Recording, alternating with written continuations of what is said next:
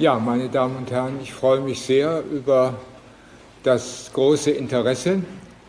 Ich hoffe, äh, dass dieses Interesse nicht nur äh, der Kunst der Moderne bei Nietzsche und Heidegger gilt, denn wie das bei der Ausarbeitung von Vorträgen manchmal so ist, äh, verändern sich Fragestellungen. Es geht jetzt eigentlich mehr über Nietzsche und Heidegger über Kunst. Die Kunst der Moderne wird eine Rolle spielen, aber äh, sie wird nicht im Zentrum meines Vortrags stehen. Und das hat damit zu tun, dass bei der Einarbeitung oder erneuten Einarbeitung in diese Problematik äh, ich die äh, im engeren Sinne begrifflichen Probleme äh, so wichtig und klärungsbedürftig fand, dass ich auf die Einzelheiten dann nicht mehr so weit eingegangen bin, wie ich das könnte. Sie werden aber hoffentlich an einigen Stellen erkennen, warum der Titel nichtsdestoweniger berechtigt ist. Nietzsche dürfte der am zuverlässigsten edierte und am vollständigsten edierte, am meisten mit Kommentaren und Interpretationen bedachte Philosoph der Moderne sein. Die philologische und hermeneutische Anstrengung ist durch Nietzsches Wirkungsgeschichte mehr als gerechtfertigt. Nicht zuletzt dadurch, wie Nietzsche seine Wirkungsgeschichte dominiert und geradezu überwölbt hat. Ein Betroffener, der die Macht dieser Wirkungsgeschichte deutlich spürte, Gottfried Benn, hat das 50 Jahre nach dem Tod Nietzsches folgendermaßen formuliert. Eigentlich hatte alles, was meine Generation diskutierte, innerlich sich auseinanderdachte. Man kann auch sagen, erlitt. Man kann auch sagen, breit trat. Alles das hatte sich bereits bei Nietzsche ausgesprochen und erschöpft definitive Formulierung gefunden, alles andere war Exegese. Seine gefährliche, stürmische, blitzende Art, seine ruhelose Diktion, sein sich Versagen jeden Idylls und jeden allgemeinen Grundes, seine Aufstellung der Triebspsychologie, des Konstitutionellen als Motiv, der Physiologie als Dialektik, Erkenntnis als Affekt, die ganze Psychoanalyse, der ganze Existenzialismus, all dies ist seine Tat. Er ist, wie sich immer deutlicher zeigt, der weitreichende Gigant der nachgoethischen Epoche. Benz kühl resignative, zugleich feurig begeisterte Bilanz gibt der Exegese recht. Alles war in Nietzsche schon da was bleibt, ist Exegese. Aber in der Exegese allein versteht man die Exegese nicht. Man kann, wenn Benz Diagnose stimmt, das durch Exegese gewonnene nur retrospektiv delegieren und demjenigen das Wort lassen, bei dem eben schon alles gesagt war. Man sieht dann von sich selbst ab damit auch von der eigenen Exegese, die ja immer schon diffus oder deutlicher Stellungnahme ist. Doch Wirkungsgeschichte sollte keine Überwältigungsgeschichte sein, freilich auch keine Auflehnungsgeschichte, keine Geschichte des Kleinredens, des Besserwissens und des Entlarvens, durch die sich, ohne dass es gewollt ist, die Größe des Kleingeredeten unendlich bestätigt. Wirkungsgeschichte besteht man nur, indem man die erfahrene Wirkung wirkend, also im Bemühen um Selbstklärung und Selbstreflexion bestätigt. Das ist möglich, indem man auf das, was sich ausgesprochen hat in einem Autor, im Hinblick auf eine gemeinsame Sache antwortet. Wirkungsgeschichte besteht man anders gesagt im Gegenüber und, falls erforderlich, in dem Versuch, ein Gegenüber erst zu gewinnen. Dafür, ein Gegenüber erst zu gewinnen, hat Heidegger in seiner Auseinandersetzung mit Nietzsche ein Wort eingeführt, eben das Wort Auseinandersetzung. Das Wort im Hinblick auf Nietzsche gewählt ist wörtlich zu nehmen. Nietzsche und wir, sagt Heidegger in seiner ersten Nietzsche gewidmeten Vorlesung im Wintersemester 1936-37, Nietzsche und wir seien noch nicht hinreichend weit auseinandergesetzt. So gebe es den Abstand noch nicht, aus dem eine Würdigung dessen kommen könne, was die innerste Stärke, so Heideggers Wort, von Nietzsches Denken sei. Deshalb bedürfe es der Auseinandersetzung, die, Zitat Heidegger, die höchste und einzige Weise der wahren Schätzung eines Denkers sei. Die Auseinandersetzung übernehme es, ein Denken wirklich zu denken und es nicht zu verfolgen, also zum Gegenstand des Ressentiments oder Vorurteils zu machen.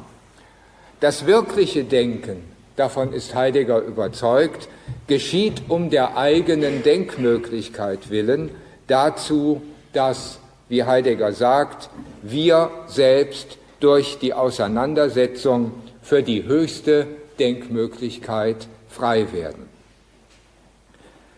Heidegger, ich denke, das kann man ohne jede Einschränkung sagen, hat Nietzsche wirklich und als erster auf Abstand gebracht. Er hat sich mit ihm auseinandergesetzt. Das zeichnet ihn vor allen anderen Nietzsche-Deutern des 20. Jahrhunderts aus und deshalb kann von ihm auch nicht wie von einem normalen Interpreten die Rede sein. Heidegger hat Nietzsche nicht nur interpretiert, er hat ihn in gewisser Weise für seine Wirkungsgeschichte konstituiert. Er hat ihn nämlich als erster als Philosophen ernst genommen. Ja, er hat ihn als Philosophen, der in einer Reihe mit Kant, Hegel, Schelling und anderen steht, erst wirklich entdeckt.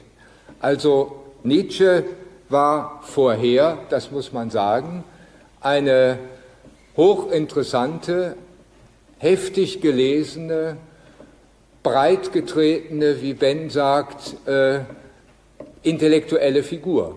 Aber auf die Idee, ihn in eine Reihe mit Platon, Aristoteles, Spinoza, Leibniz, Kant, Hegel, Schelling zu stellen, ist vor Heidegger niemand gekommen.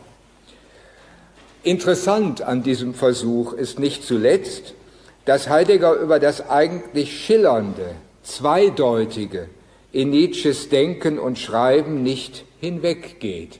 Über das also nicht hinweggeht, das Nietzsche für die Künstler so interessant machte und dass die akademischen Philosophen ihm gegenüber, um das Mindeste zu sagen, zurückhaltend sein ließ.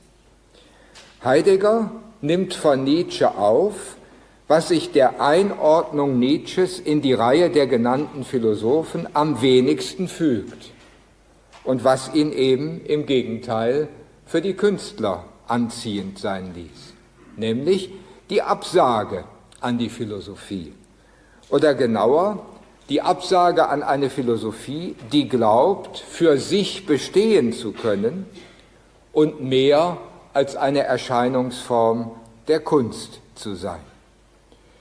Nietzsche hat die Kunst wie kein Denker vor ihm aufgewertet, indem er sie als Modell für jede geistige Tätigkeit und für das Leben überhaupt begriff. So konnte er der Künstlerphilosoph par excellence, der Philosoph der Künstler werden. Nietzsche, so schien es, rechtfertigte jede, auch die höchste Erwartung an die Kunst und von solchen hohen Erwartungen an die Kunst, Stichwort Moderne, ist die Moderne ja nicht eben äh, frei geblieben. Als Beleg in Nutze für dieses Kunstverständnis kann eine knapp formulierte Selbstdeutung gelten, auf die Heidegger auch am Ende seiner Vorlesung eingeht. Wie fremd ihm Nietzsche sein erstes Buch, also die Geburt der Tragödie, auch geworden sei, so schreibt Nietzsche in seinem dem Buch 14 Jahre nach dessen Erscheinen in einer neuen Ausgabe vorangestellten Versuch einer Selbstkritik, wie fremd ihm dieses Buch auch geworden sei, die Aufgabe, an die dieses verwegene Buch sich herangewagt habe, sei ihm doch nicht fremder geworden. Und dann wird die Aufgabe formuliert folgendermaßen. Die Wissenschaft unter der Optik des Künstlers zu sehen, die Kunst aber unter der Optik des Lebens. Wobei man hier kurz anmerken sollte, dass Wissenschaft hier so gemeint ist, dass es die Philosophie nicht nur einschließt, sondern die Philosophie als die höchste Wissenschaft vor allem meint. Heidegger nimmt genau das, dieses Programm, die Wissenschaft unter der Optik des Künstlers zu sehen, die Kunst aber unter der Optik des Lebens. Heidegger nimmt das als Herausforderung der Philosophie auf und er bringt Nietzsche dadurch auf Abstand, dass er die Absage an die Philosophie noch als eine philosophische Aussage versteht. Für ihn gewinnt diese Aussage ihre prägnanteste Form in einer Formulierung, die Heidegger aus der Kompilation des Willens zur Macht, also des nicht von Nietzsche selber geschriebenen, sondern von seiner Schwester unseligerweise zurecht gefälschten Buches übernimmt und die er, nämlich Heidegger, zum Titel seiner Vorlesung macht. Der Wille zur Macht als Kunst. Nietzsche, so Heideggers Überlegung, kann die Kunst nur als Modell für das Verständnis der Philosophie und als Modell des Lebens im Ganzen nehmen, indem er die Kunst philosophisch bestimmt. Und das geschieht, wie Heidegger denkt, indem die Kunst als Wille zur Macht verstanden wird. Der Wille zur Macht als die Grundbewegtheit des Lebens kann nur als Kunst gedacht werden, wenn die Kunst in philosophisch begrifflicher Bestimmung Wille zur Macht ist. Wenn es so ist, dann spielt in Nietzsches Orientierung an der Optik des Künstlers eine philosophische Konzeption, die nicht mehr im traditionellen Sinne philosophisch sein soll und deshalb an die Kunst vergeben wird. Nietzsche, Nietzsche wie Heidegger ihn liest, vergibt das, was einmal der Philosophie gehörte, an die Kunst. Dennoch bleibt Nietzsche Philosoph. Mit seinem Verständnis der Wissenschaft, das heißt der Philosophie in der Optik des Künstlers will er keineswegs auf die Philosophie verzichten, sondern diese als Kunst in ihren eigensten Möglichkeiten zur Geltung bringen. Also Heidegger, um diesen Punkt nochmal zusammenzufassen, liest Nietzsche so, dass die gedankliche Operation, in der die Philosophie der Kunst unterstellt wird, zugleich eine philosophische Operation ist. Nietzsche bleibt Philosoph, indem er das Wesentliche der Philosophie an die Kunst delegiert. Er bleibt Philosoph und das heißt, dass er in dieser Delegation der Philosophie an die Kunst nichts anderes will, als die Philosophie zu ihren eigensten Möglichkeiten zu bringen. Das ist Heideggers Nietzsche-Lektüre. Und genau das ist es, wodurch Heidegger sich von Nietzsche herausgefordert sieht. Nichts liegt Heidegger ferner als eine Auseinandersetzung mit Nietzsche unter den Vorzeichen der traditionellen Philosophie, deren Vorrang gegenüber der Kunst noch einmal zu bekräftigen wäre.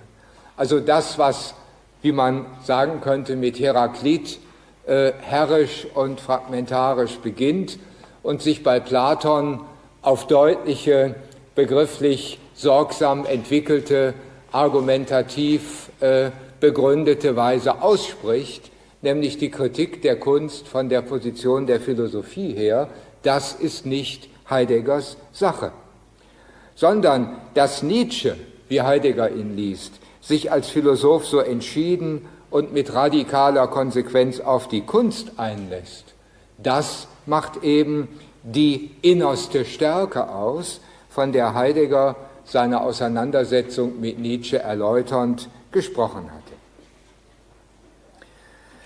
Dass Nietzsche sich so entschieden auf die Kunst als das für die Philosophie maßgebliche einlässt, das kommt Heidegger nämlich auf seinem eigenen philosophischen Weg entgegen.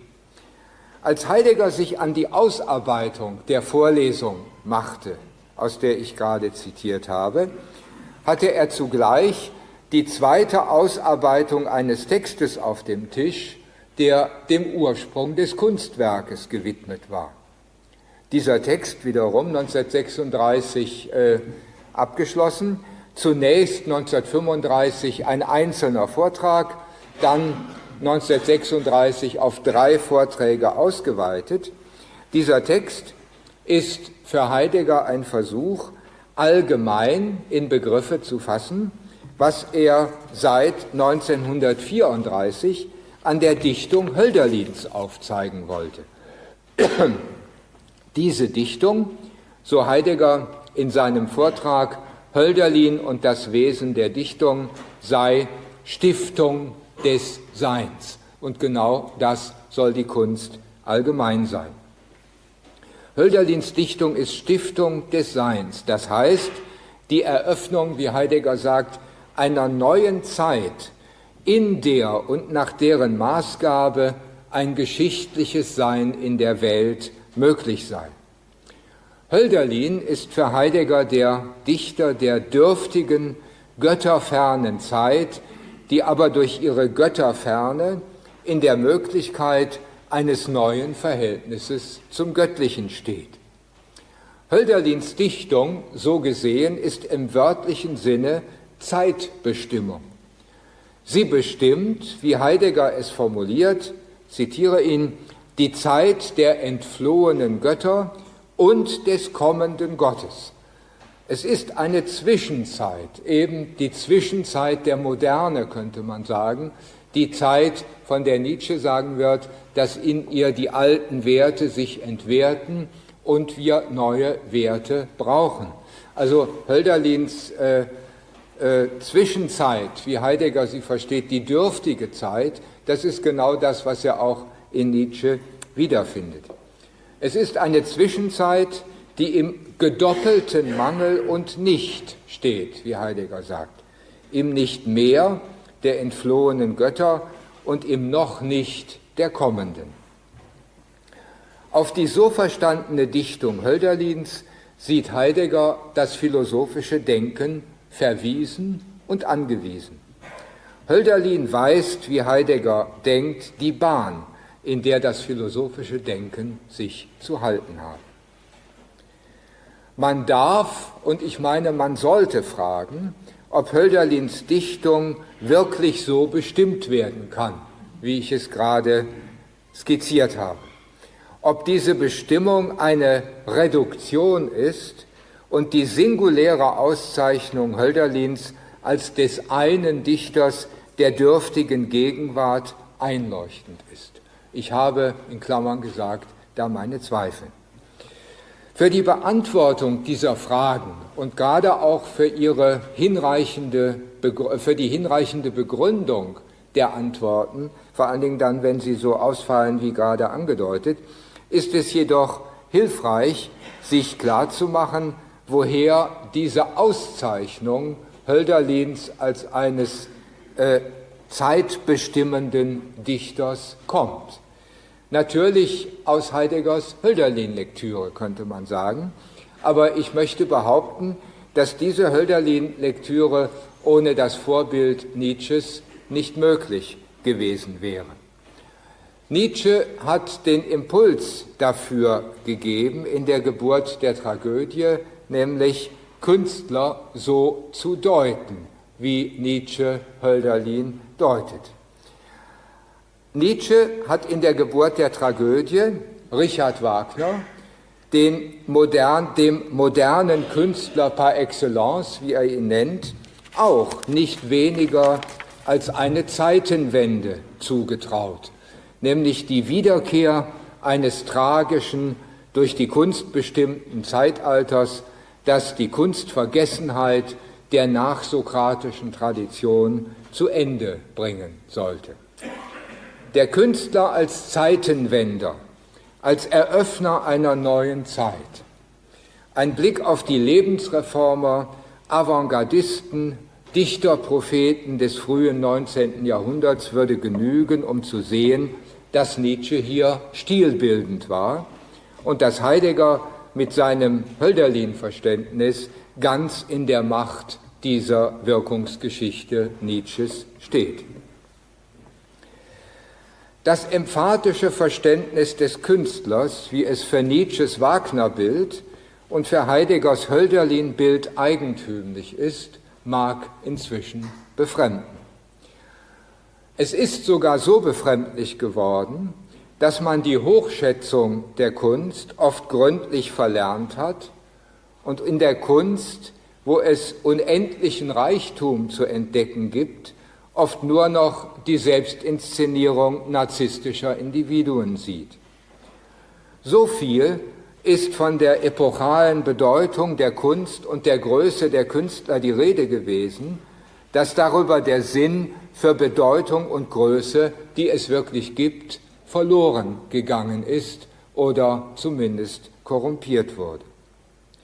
Deshalb sind die Kunst- und Künstlerkonzeptionen Heideggers wichtig. Es ist wichtig, diese Kunst- und Künstlerkonzeptionen so genau wie möglich zu verstehen und begrifflich zu durchdringen. Nicht allein um der Auslegung von Nietzsches und Heideggers Denken willen lohnt es sich, dass man diese Konzeptionen versteht, sondern der Sinn kann immer nur die Freiheit des eigenen Denkens sein. Das heißt, es muss der Versuch sein, sich aus den Stilisierungen die das 20. Jahrhundert in seiner ersten Hälfte vor allem äh, sehr bestimmt haben, aus diesen Stilisierungen ins Freie zu kommen, indem man sich klar macht, wie man rational mit ihnen umgehen kann. Ich will das im Folgenden entwickeln. Ich will zeigen, und zwar in, aus dem Kontext der beiden Philosophien heraus zeigen, wie ein solch emphatisches Künstlerverständnis, also der Künstler als Zeitenwender, wie ich es genannt habe, ähm, entwickelt worden ist. Ich will das zeigen, um zu zeigen, wie es möglich ist, sich von einem solchen Künstlerverständnis mit Anstand zu verabschieden und dennoch oder vielmehr gerade deshalb das, was an der Kunst philosophisch herausfordernd, interessant und wesentlich ist, umso unbefangener zu sehen. Dazu jetzt zunächst zu Nietzsche und zur Rekonstruktion sozusagen dieses emphatischen Künstlerverständnisses der Künstler als Zeitenwender. Nietzsche hatte die epochalen Erwartungen, die er mit der Kunst Wagners Verband ziemlich bald revidiert. Übrigens aus, einem, aus, aus vielen Gründen, aber nicht zuletzt aus einem Grund, der sozusagen als Verstoß gegen die Zeitenwende-Position äh, gewertet werden kann. Was in Nietzsches späten Wagner-Kritiken immer wieder kommt, ist der Vorwurf gegen den Parsival. Nietzsche äh, kann es Wagner nicht verzeihen, dass er sozusagen zu Kreuze gekrochen sei, dass er im Parsival christliche Religion inszeniert. Und indem er das tut, so könnte man jetzt von Heideggers Hölderlin her äh, das interpretieren, verrät er die Rolle des Künstlers in dürftiger Zeit. Er verrät geradezu die Möglichkeit der Kunst, neue Werte zu schaffen, eine neue Orientierung zu schaffen, weil er sich ja den alten Werten Rom wie äh, Nietzsche nicht selten dann auch mit deutlichem Widerwillen sagt, äh, sozusagen wieder zu Füßen wirft. Ähm, es ist nicht alles äh, damit über die Wagner-Kritik gesagt, aber das ist ein wesentliches Motiv, weil indem Wagner katholisch wird, um das ein wenig salopp zu formulieren, äh, man ihm nicht mehr eine kulturkonstituierende Rolle zumuten kann. Und daraus hat Nietzsche äh, Konsequenzen gezogen, die ich jetzt im Folgenden ein wenig entwickeln will. Nietzsche hat nämlich, äh, nachdem er sich von Wagner abgewandt hat, äh, die an der Gestalt Wagners eingeübte Optik des Künstlers nichtsdestoweniger beibehalten. Die Wagner-Kritik Nietzsches ist keine Abwendung von der Hochschätzung der Kunst. Sie ist vielmehr, wie gerade angedeutet, Ausdruck der Überzeugung, dass Wagner dem Anspruch der Kunst nicht genügt habe. Und diese Kritik geht einher mit dem Versuch, das Wesentliche der Kunst so zu fassen, dass es nicht nur durch den Künstler im engeren Sinne realisiert werden kann. Nietzsches Überzeugung, nachdem er sich von Wagner abwendet, könnte man auch in den Satz bringen, dass die Kunst so unendlich wichtig ist, dass man sie nicht den Künstlern überlassen darf. In diesem Sinne hat Nietzsche die Optik des Künstlers in der fröhlichen Wissenschaft bestimmt. Künstler ist der, der macht, das noch nicht da ist. In der Optik des Künstlers erscheint jeder Machende wie ein Künstler. Sie erinnern sich vielleicht äh, an die seinerzeit äh, auch in der Öffentlichkeit für ein gewisses Aufsehen sorgende Behauptung von Joseph Beuys, jeder Mensch ist ein Künstler. Das sind alles Dinge, die ohne diesen Kontext überhaupt nicht verstanden werden können.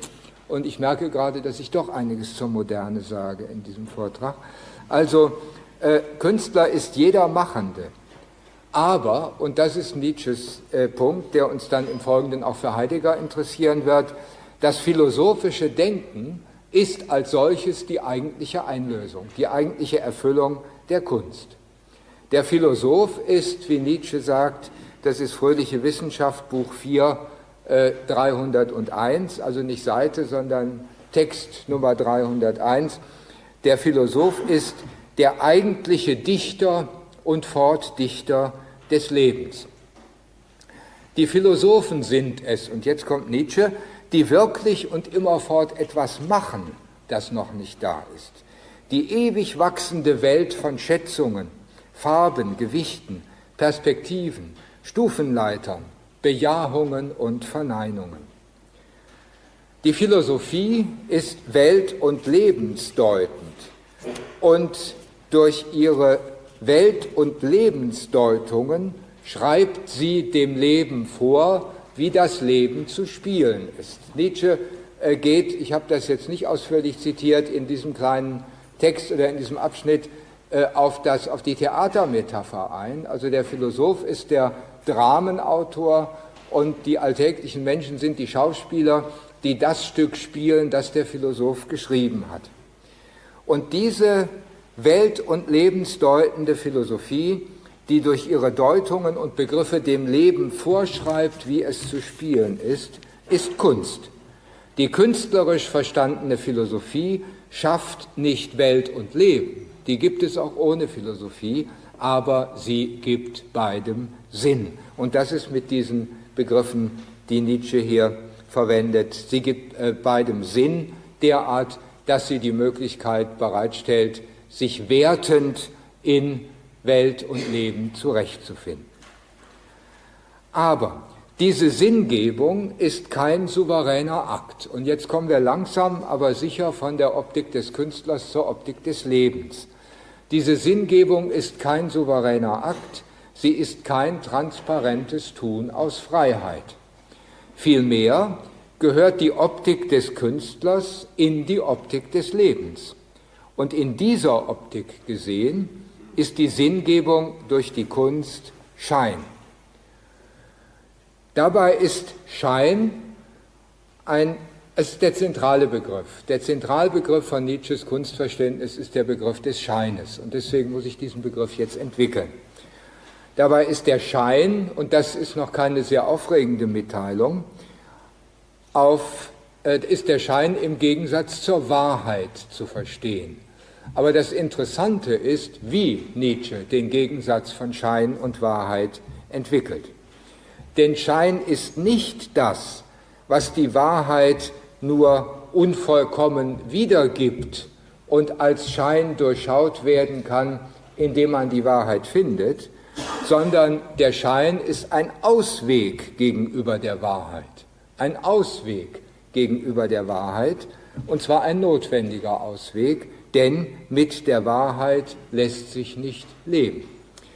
Die Wahrheit ist das Unerfasste und Unerfassbare einer unendlich reichen, aber in ihrem Reichtum chaotischen Wirklichkeit, die immer nur jeweils aus bestimmten Perspektiven, perspektivisch also und immer nur verkürzend erfasst und zur Sprache oder ins Bild gebracht werden kann. Wahr ist einzig und alleine nur, dass die Welt sich als solche, so wie sie ist, nicht als bestimmtes, begrenztes und damit Verständliches erfahren lässt. Die Welt ist noch einmal fröhliche Wissenschaft, drittes Buch, Aphorismus 109. Die Welt ist in alle Ewigkeit Chaos, nicht im Sinne der fehlenden Notwendigkeit, sondern der fehlenden Ordnung, Gliederung, Form, Schönheit, Weisheit und wie alle unsere ästhetischen Menschlichkeiten heißen. Es sollte nicht wundern, dass die Charakterisierung des Wahren, also dessen, was die Welt in Wahrheit ist, hier negativ ausfällt. Sie kann nur negativ ausfallen, wenn der Gedanke, dass die Welt Chaos ist, die Charakterisierung des Wahren bestimmt. Chaos, griechisch Chaos, ist das Ungeformte, Dunkle und Abgründige, das sich nicht ermessen lässt. Es ist das, was sich gegenüber dem Verständlichen, Geklärten und Erhellten entzieht und das doch nur von diesem aus angesprochen werden kann. Alles Ansprechbare, Verständliche steht dem Chaos entgegen. Alles dieses hat sich über das Chaos hinweggesetzt und ist dadurch erst zum ansprechbaren, verständlichen geworden. Um diesen Gedanken zu verstehen, sollte man nicht auf eine naheliegende Möglichkeit zur Erläuterung dieses Gedankens zurückgreifen. Das Chaos im Sinne Nietzsches ist keine formlose Materie, die durch den formenden Zugriff in Ordnung gebracht werden kann, sondern Chaos ist die unendliche Möglichkeit dessen, was ist, sich in einem Ungeformten zu behaupten, das als Ungeformtes durch die Möglichkeit solcher Behauptung bestimmt ist. Der Satz ist etwas kompliziert. Ich äh, versuche ihn nochmal zu entwickeln. Chaos besteht darin, das Chaos besteht darin, dass es eine unendliche, in ihrer Unendlichkeit nicht geordnete Mannigfaltigkeit von Möglichkeiten gibt, das Chaos zu beseitigen. Also das Chaos ist der chaotische Versuch der Chaosbeseitigung. So könnte man es vielleicht äh, am leichtesten formulieren.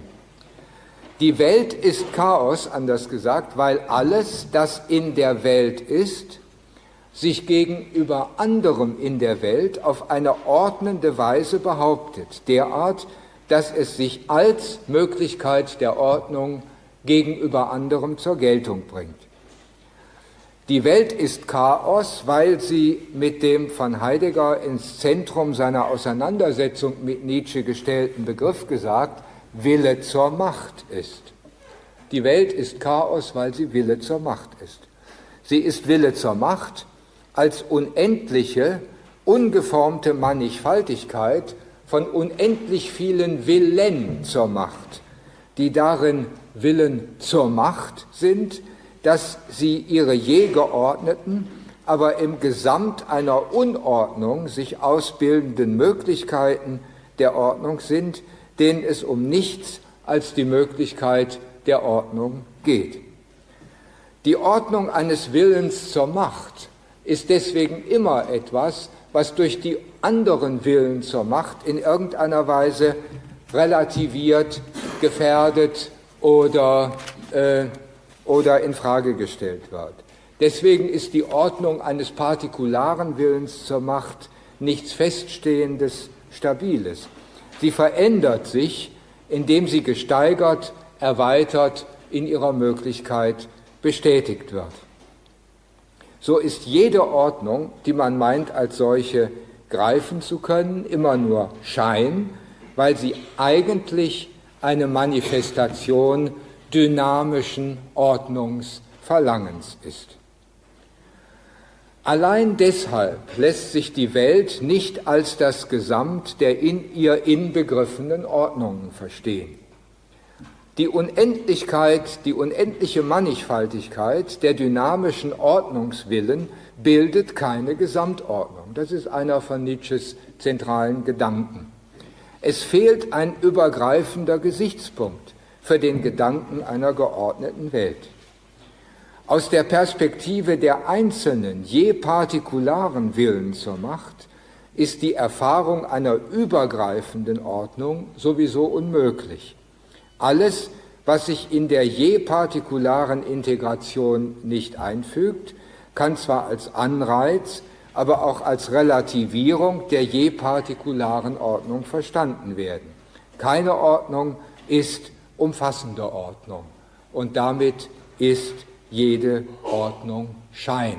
Jede Ordnung ist Schein, weil sie sich immer nur im Chaos der Unordnung behaupten kann und weil die behauptete Ordnung nie die Ordnung des Lebens ist, aus dem sie selber kommt. Alles Lebendige und alles, was sich nach dem Vorbild des Lebendigen verstehen lässt, ist immer partikular, es ist immer in seinen Ordnungsmöglichkeiten endlich, obwohl jedes Lebendige seine Ordnungsmöglichkeiten wie auch immer für sich als die verbindlichen nehmen muss. Aber es gibt keinen Ordnungsvorschlag sozusagen, der nicht durch einen Hinweis auf die Mannigfaltigkeit des in ihm nicht berücksichtigten sogleich wieder in Frage gestellt werden könnte. Deswegen ist der Begriff des Scheines für Nietzsche zentral, wo er äh, über das, was das Seiende als solches ist, nämlich Wille zur Macht, spricht. Wenn man diesen Gedanken ernst nimmt, dann verbindet sich mit dem, was Nietzsche Wille zur Macht nennt, keine chauvinistische Machtfantasie, sondern eine Konzeption einer ruhelosen, dynamischen Welt von endlichen Lebewesen, die auf eine nie geklärte Weise in einem Verhältnis zueinander verstehen. Diese Dynamik und Ruhelosigkeit kommt daher, dass die Ordnungs- und Integrationsmöglichkeiten eines Einzelnen, der sich übrigens auf durchaus subtile Weise, nämlich in Weltdeutung und Wissenschaft zur Geltung bringen kann, niemals genügt. Also auch die Wissenschaft, auch die Philosophie ist Wille zur Macht. Und Wille zur Macht in dem Sinne, dass sie immer nur äh, sozusagen partikulare Ordnungsanstrengungen unternehmen kann. Ich denke, im Anschluss daran lässt sich nun verstehen, warum Nietzsche die Kunst so ernst nimmt. Der Künstler ist nicht nur Modell für den Philosophen, den Dichter und Fortdichter des Lebens, sondern er ist Modell für die lebens- und weltdeutende Dynamik des Willens zur Macht überhaupt. Der Begriff des Scheines, den Nietzsche natürlich aus der Konzeption äh, von der Kunst äh, vor allem übernimmt, aber nicht im, im Sinne eines äh, ästhetischen Scheines äh, füllt. Der Begriff des Scheines steht für das jeweilige Lebens- und Weltbild, in dem sich die Dynamik des Lebens manifestiert, und zwar in doppelter Hinsicht. Er bezeichnet die Möglichkeit des Lebens und der Welt zur Erscheinung zu kommen und zeigt zugleich an, dass diese Erscheinung niemals wahr ist. Also Schein ist sozusagen die Ordnung, die Ordnungsvorstellung, hätte Schopenhauer gesagt, in der sich die Dynamik des Lebens manifestiert, die aber niemals wahr sein kann, weil das Leben dynamisch ist. Das Leben ist nicht geordnet, sondern es spiegelt sich selber immer nur in Ordnungsbildern, die aber dem, was es ist, nicht entsprechen. Insofern ist der Schein eine Grundbedingung des Lebens. Die Erscheinung ist immer nur die Erscheinung von Leben und Welt und damit ist sie Schein. Das ist der Begriff, also das ist die Optik des Lebens, aus der sich die Hochschätzung des Künstlers verständlich machen lässt. Der Künstler ist sozusagen derjenige, in dem sich die Lebensdynamik als solche zur Geltung bringt. Interessant ist nun, und das äh, Darauf komme ich später nochmal zurück. Interessant ist nun, dass es eine Variante dieses Gedankens bei Nietzsche gibt, die sich dem Verständnis der künstlerischen Tätigkeit als einem Modell für den Willen zur Macht nicht fügt. Die Kunst, so heißt es in der fröhlichen Wissenschaft 207, sei der gute Wille zum Scheine, der gute Wille zum Scheine. Das heißt, die Kunst ist der Versuch, sie ist derjenige Wille, der den Schein nicht um Willen des Lebens will, sondern einfach für sich als Schein. Die Kunst, so verstanden, hat sich mit dem Schein ausgesöhnt, unbeeinträchtigt durch das Verlangen, das eigene Leben ordnend zur Geltung zu bringen, entsprechend auch nicht irritiert dadurch, dass es unendlich vieles gibt, was sich der Ordnung, die gelebt wird, und ebenso dem Ordnungsverlangen entzieht. In der Kunst, so verstanden, darf die Ordnung einfach da sein, als in sich ruhend. Sie darf vollkommen erscheinen. Oder in Nietzsches Worten, das ist eine wunderschöne Passage, deswegen zitiere ich sie etwas länger, wir verwehren es unserem Auge nicht immer, auszurunden, zu Ende zu dichten. Und dann ist es nicht mehr die ewige Unvollkommenheit, die wir über den Fluss des Werdens tragen. Dann meinen wir, eine Göttin zu tragen und sind stolz und kindlich in dieser Dienstleistung. Wir müssen zeitweilig von uns ausruhen, dadurch, dass wir auf uns hin und hinabsehen und aus einer künstlerischen Ferne her über uns lachen oder über uns weinen. Wir müssen den Helden und ebenso den Narren entdecken, der in unserer Leidenschaft der Erkenntnis steckt. Wir müssen unserer Torheit ab und zu froh, froh werden, um unserer Weisheit froh bleiben zu können. Die Kunst ist demnach wie jedes andere nach Ordnung, Einsicht und Übersicht verlangende Leben Schein. Aber so wie hier verstanden, ist sie der Schein, der das Ordnungsverlangen, die Leidenschaft der Erkenntnis, wie Nietzsche sagt, selbst erscheinen lassen kann, dadurch, dass sie dieses Ordnungsverlangen aus der Ferne betrachtet, aus einer künstlerischen Ferne. Die Kunst ist der gute Wille zum Schein, der Abstand vom Willen zur Macht gibt. Dieser Abstand, und Nietzsche wäre nicht Nietzsche, wenn er das nicht sagen würde, ist freilich selbst scheinhaft. Die Kunst ist eine Torheit, wie Nietzsche in deutlicher Anspielung auf ein Buch, das er gründlich gelesen hatte, nämlich die Bibel, genauer gesagt 1. Korinther 1.20 sagt. Der Abstand vom Leben und seinen Möglichkeiten vermeintlicher Weisheit, den die Kunst gewährt, kommt selbst aus dem Leben und entbindet von der Unumgänglichkeit des Ordnungsverlangens letztlich nicht. Auch die Erscheinung der Kunst ist also Schein. Kunst ist Täuschung, aber die Täuschung, mit der sich noch am ehesten leben lässt, weil man um diese Täuschung nicht ringen muss. Dazu noch einmal Nietzsche aus demselben Text. Als ästhetisches Phänomen ist uns das Dasein immer noch erträglich. Und durch die Kunst ist uns Auge und Hand und vor allem das gute Gewissen dazu gegeben, aus uns selbst ein solches Phänomen machen zu können. Diese Bestimmung der Kunst, auf die ich, wie gesagt, später noch einmal zurückkomme, ist in unserem Zusammenhang, also in der Konstellation Nietzsche-Heidegger, deshalb von besonderem Interesse, weil sie für Heidegger schlechterdings keine Rolle spielt. Heideggers Verständnis von Nietzsche ist ganz an der Bestimmung des Philosophen als des Dichters und Fortdichters des Lebens orientiert. Von Nietzsche her gedacht, so Heidegger, sei die Kunst, Zitat, das Grundgeschehen des Seienden, das eigentlich Schaffende. Die Kunst sei die eigentliche Gesetzgebung für das Sein. Aber das ist mehr als eine in Heideggers Begriffen entwickelte Nietzsche-Deutung. Was Heidegger über Nietzsche sagt, gilt für ihn selbst, sofern er von Hölderlin her die Kunst als Eröffnung einer geschichtlichen Welt erläutert. Heidegger folgt Nietzsche jedoch nicht nur in der Bestimmung des philosophischen Künstlers. Seine Konzeption der Kunst erinnert deutlich an Nietzsches Verständnis des Willens zur Macht.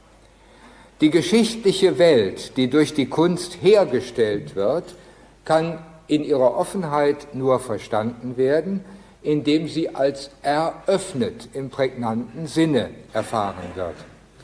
Sie ist aus dem Verborgenen, Undurchdringlichen, sich Verschließenden, das Heidegger Erde nennt, ins Offene gestellt.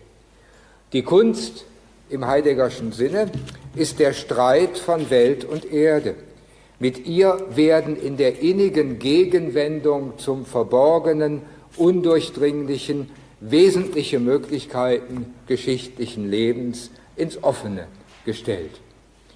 Die Kunst, wie Heidegger sie versteht, ist das Erringen des Maßvollen, Geklärten gegenüber dem, was Nietzsche Chaos genannt hatte.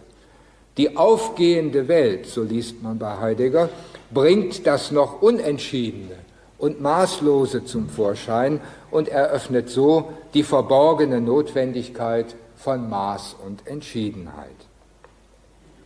Gewiss, die Erde im Heideggerschen Sinne ist nicht gleichbedeutend mit Nietzsches Chaos. Die Welt im Sinne Heideggers kann mit der Ordnung eines Willens zur Macht nicht einfach gleichgesetzt werden.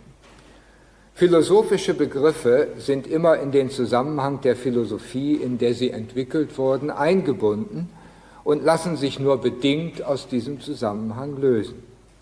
Aber die Bewegung, in deren Beschreibung die Begriffe bei Heidegger und Nietzsche eingezeichnet sind, ist in beiden Fällen die gleiche. Vom Maßlosen zum Maß, vom Unfassbaren in die Fasslichkeit, vom Unlebbaren zum Leben oder zum geschichtlichen Sein. Heidegger selbst sieht diese Nähe. Er ist, und das will ich mit diesen Überlegungen zeigen, offenbar noch nicht so weit mit Nietzsche auseinandergesetzt, von ihm weggesetzt, wie er das selber äh, ankündigt. Er sieht diese Nähe und anders als dadurch äh, wäre es auch nicht erklärbar, dass er seine Vorlesung mit einer geradezu hymnischen Paraphrase auf Nietzsches Verständnis der Philosophie als einer künstlerischen Tätigkeit abschließen kann. Deren Wesen bestehe im Schätzen können, und das heißt handeln können nach dem Wesen des Seins. Sie sei selbst das höchste Schaffen, nämlich als Bereitung der Bereitschaft für die Götter als Ja zum Sein. Nietzscheanischer kann man nicht reden. Hier verbindet sich die Vorstellung des Philosophen als des Dichters und Fortdichters des Lebens mit dem Verständnis Hölderlins als desjenigen Dichters, der mit der Dichtung der Götterflucht die Möglichkeit einer neuen Erfahrung des Göttlichen verbindet. Heidegger folgt Nietzsche, damit er die Philosophie als das höchste Schaffen in ihrem Verhältnis zur Dichtung Hölderlins bestimmen kann. Sieht man die Nähe, so ist damit freilich nicht alles gesagt. Es gibt eine radikale Verschiedenheit. Diese Verschiedenheit ist subtil. Sie ist sozusagen nur auf der Begriffsebene zunächst da, aber an ihr hängt alles. Und diese Verschiedenheit muss man in ihrer Spannung entfalten, damit man mit dem Problem, mit dem wir es hier zu tun haben, umgehen kann. Während Nietzsche nämlich die Kunst vom Begriff des Scheines her bestimmt, versteht Heidegger die Kunst als ins Werk setzen der Wahrheit. Dabei ist mit Wahrheit eben jene Offenheit und Zugänglichkeit gemeint, die Nietzsche mit dem Begriff des Scheines bezeichnet hatte. Wahrheit ist Unverborgenheit im wörtlichen Sinne, die Offenheit also, die in sich das Moment der Verschlossenheit trägt und nur als Geschehen der Offenheit aus dem Verschlossenen verständlich zu machen ist. Dafür, dass Heidegger anders als Nietzsche die Kunst von der in diesem Sinne verstandenen Wahrheit her denkt, gibt es gute Gründe. Heideggers Wahrheitsbegriff bezieht sich nämlich auf die Möglichkeit des Geschehens von Verborgenheit und Offenheit, das Nietzsche in der Spannung von Chaos und Schein allein in seiner als Wille zur Macht verstandenen Wirklichkeit verständlich machen konnte. Damit, so ließe sich Heideggers Einwand gegen Nietzsche formulieren, dass Chaos in die Offenheit einer Ordnung gebracht werden kann, muss die Erfahrung von Offenheit vorrangig sein.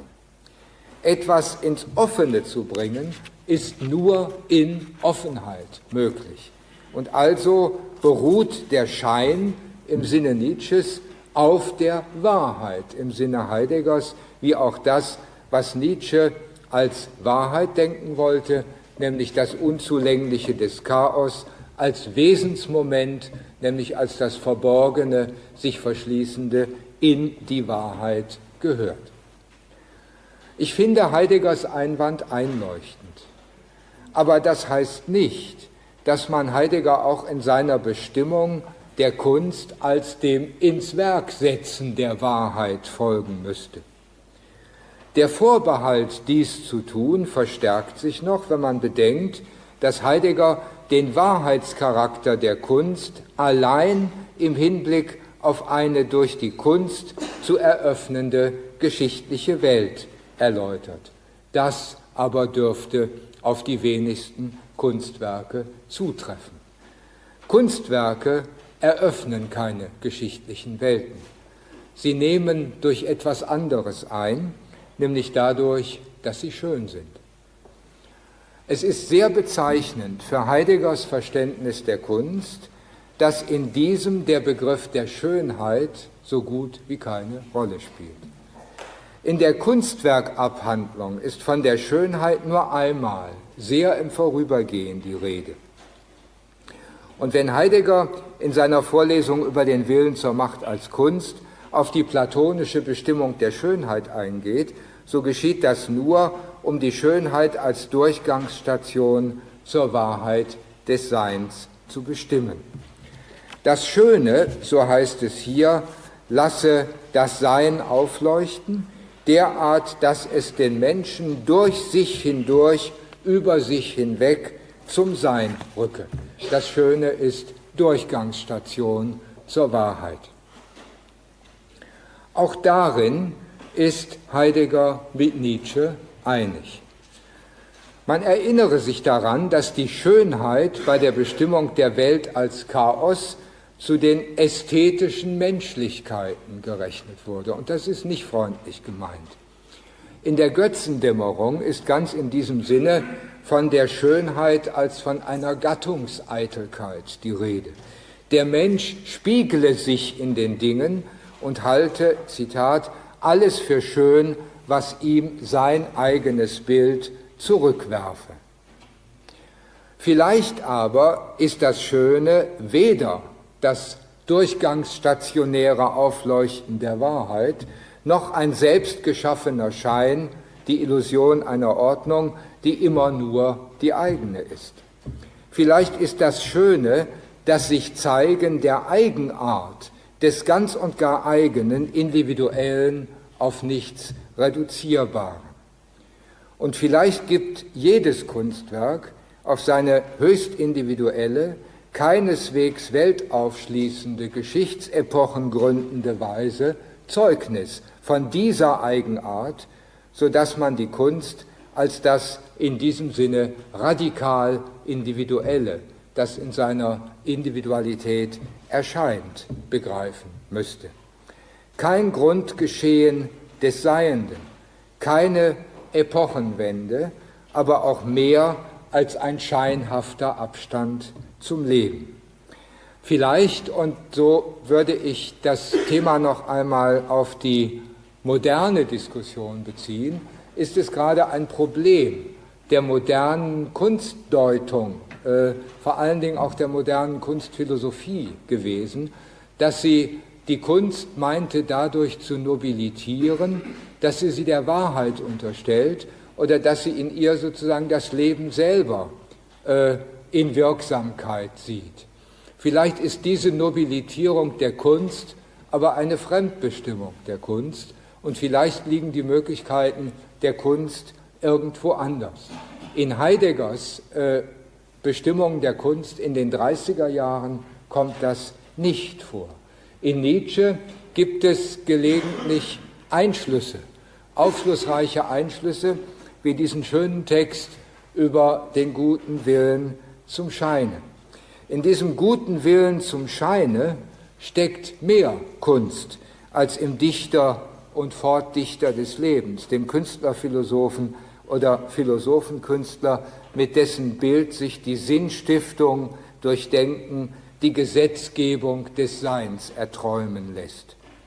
In seinem wunderbaren Text über den guten Willen zum Scheine hat Nietzsche aber zwar die eigentümliche Aufschließungskraft der Kunst beschrieben, wenn er zeigt, dass die Kunst ein freies Verhältnis zum eigenen Leben ermöglicht, dass wir nicht nur lachen und weinen, sondern über uns lachen und über uns weinen. Aber Nietzsche konnte sich das, was er hier an der Kunst beschreibt, nämlich den freien Blick durch Abstand, begrifflich nicht klar machen. Die Aufschließungskraft der Kunst, die er beschreibt, verschwindet unter dem Begriff des Scheines, der im Sinne einer Torheit oder Illusion verstanden wird. In diesem Sinne ist Heidegger weitergekommen, indem er das Offene an und in den Kunstwerken gesehen hat. Doch erst spät kann er sich von der geschichtlichen Bestimmung der Kunst lösen. In einem ganz kleinen Text, den er 1974, also zwei Jahre vor seinem Tode, geschrieben hat, ist im Hinblick auf die Kunst Cézannes von der Einfalt des reinen Scheinens die Rede, in der die Zwiefalt von Sein und Seiendem verschwunden sei. Endlich wird die Kunst entlastet. Sie muss nicht mehr Austrag der ontologischen Differenz von Sein und Seiendem sein. Wenn man den Gedanken dieses reinen Scheinens aufnimmt, dann könnte das eine Annäherung an die für die Kunst als solche wesentliche Schönheit sein. Als solche wesentliche Schönheit sein. Man müsste jetzt einen zweiten Vortrag über die Schönheit der modernen Kunst halten. Je weiter man in die Richtung geht und den Begriff der Schönheit ernst nimmt, desto deutlicher, so meine ich, sieht man die Kunst. Und desto entschiedener befreit man die Philosophie von der Erwartung, analog zur Hervorbringung des Künstlers etwas machen zu müssen, das noch nicht da ist. Die Philosophie ist nicht Gesetzgeberin des Seins. Indem die Philosophie der Kunst ihr eigenes Recht lässt, nimmt sie sich ohne die geringste Spur von Resignation auf betrachtende Reflexion zurück, die sich in Begriffen artikuliert und in Argumenten ausweisen kann. Und das ist für die Philosophie allemal genug. Vielen Dank. ハハハハ!